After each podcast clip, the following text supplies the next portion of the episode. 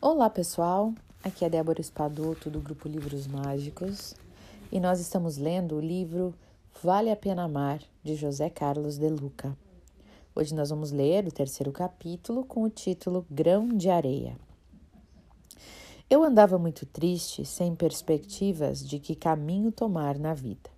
Ainda jovem, recém-formado, não me sentia adaptado à advocacia. Algo me faltava mas eu não sabia o que era. A gente sempre pensa que depois de formado, todos os nossos problemas irão terminar. Ledo engano. Formei-me e ainda não me sentia realizado. O que fazer? Eu não sabia.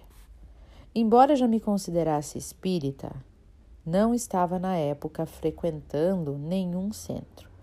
Um amigo levou-me ao grupo do qual ele participava quem sabe eu estivesse mesmo precisando de ajuda? Fui ao centro espírita e logo de cara me indicaram um tratamento espiritual. Permaneci lá recebendo passes e assistindo palestras durante uns seis meses. E tudo aos poucos foi melhorando. As ideias sobre a minha profissão ficaram mais claras e eu me senti fortalecido para prosseguir meu trabalho mais animado e confiante. Percebi, na verdade, que a situação não havia se alterado. Eu é que havia mudado. Aprendi a lição de que sem paciência jamais haveria de encontrar minha realização profissional. Sentindo-me bem melhor, empolguei-me em estudar Espiritismo. Eu, que havia sido beneficiado pelas luzes espirituais, julguei que deveria conhecer melhor a doutrina que tanto me ajudara. Mais do que isso, eu queria fazer o bem, dar sopa aos pobres, visitar doentes, consolar aflitos. E tudo isso somente seria possível se eu estivesse participando dos estudos doutrinários realizados no próprio centro. Soube que um curso de Espiritismo estava prestes a iniciar e a inscrição dependia de uma entrevista com o diretor de estudos. Boa noite, senhor Clécio. Gostaria de me matricular no curso de Espiritismo. Uhum. Há quanto tempo está frequentando nossa casa? Perguntou-me friamente o diretor. Há mais ou menos meio ano. É pouco tempo, disse ele.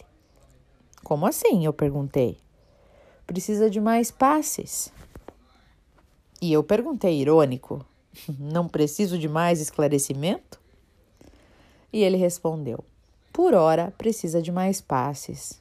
Um grão de areia não aguentaria a claridade do sol. O senhor carece de tratamento espiritual. Volte o ano que vem. Falou enfaticamente, colocando um ponto final no diálogo. Eu confesso que eu fiquei des desapontado. Eu já me sentia bem e ainda por cima fui comparado a um minúsculo grão de areia. Era muito desprezo por quem estava com imensa vontade de ajudar. Julgava-me apto a estudar e a participar dos trabalhos beneficentes da casa. Que mal havia em querer conhecer o Espiritismo? Em querer integrar-me nos serviços de amor ao próximo? Aliás, o trabalho e o estudo eram os únicos remédios que me trariam a cura definitiva. Sinto alguma tristeza quando observo as pessoas tomando passes há vários anos sem nunca terem lido uma página sequer sobre a doutrina espírita.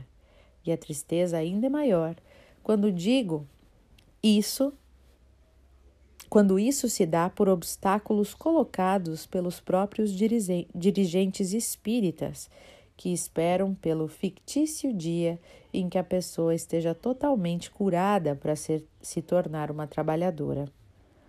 Ora, não é o estudo e o trabalho que nos fazem melhor? Não afirmou Jesus que o conhecimento da verdade nos libertaria? Não disse o Mestre que o amor cobre uma multidão de pecados? Por que impedir que o alimento celeste sacie nossa fome de espiritualidade?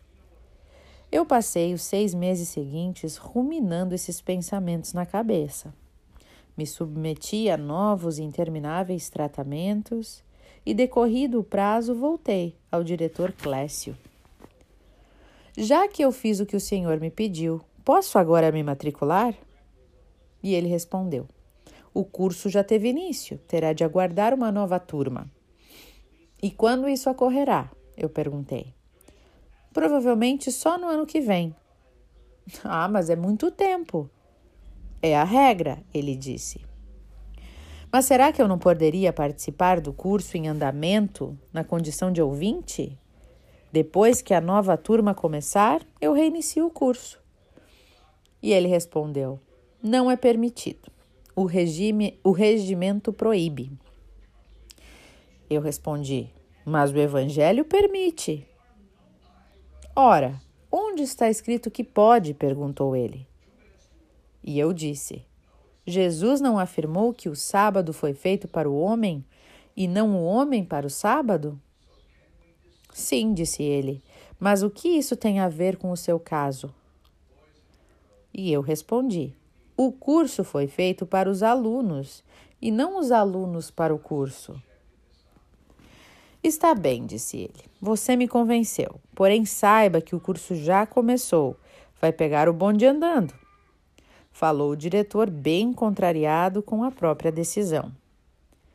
Haviam se passado 15 anos desse episódio quando lancei meu primeiro livro, fruto das aulas que eu ministrava em centros espíritas após concluir todos os cursos doutrinários.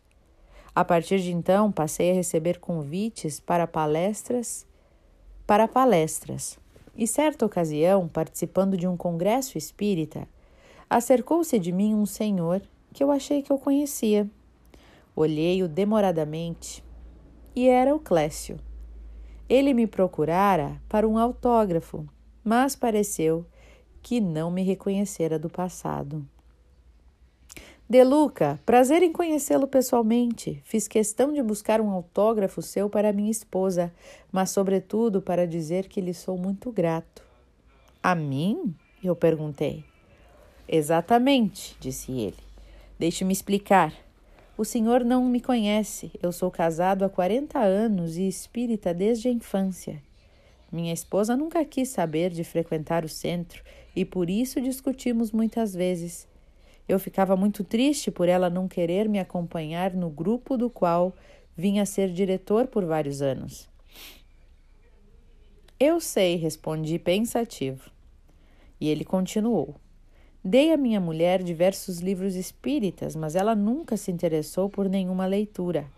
E um belo dia, a manicure do salão que ela frequenta estava lendo um livro seu. O livro Sem Medo de Ser Feliz. E fez muitos elogios ao livro, isso despertou a curiosidade da minha mulher, que acabou comprando em uma livraria de rua. E eu perguntei curioso: e daí? Ela adorou o livro de Luca, leu-o várias vezes e desde então se tornou a maior devoradora de obras espíritas que eu conheço. Que maravilha! eu exclamei empolgado. Maravilha, De Luca, é que ela agora está frequentando a nossa casa e admito, está mais espírita do que eu. Nossa relação conjugal ganhou mais força porque eu passei a admirá-la pelo empenho na doutrina espírita e tudo por causa do seu livro, meu amigo. Eu respondi: Não, Clécio, tudo por causa do Senhor. Como assim? Ele perguntou.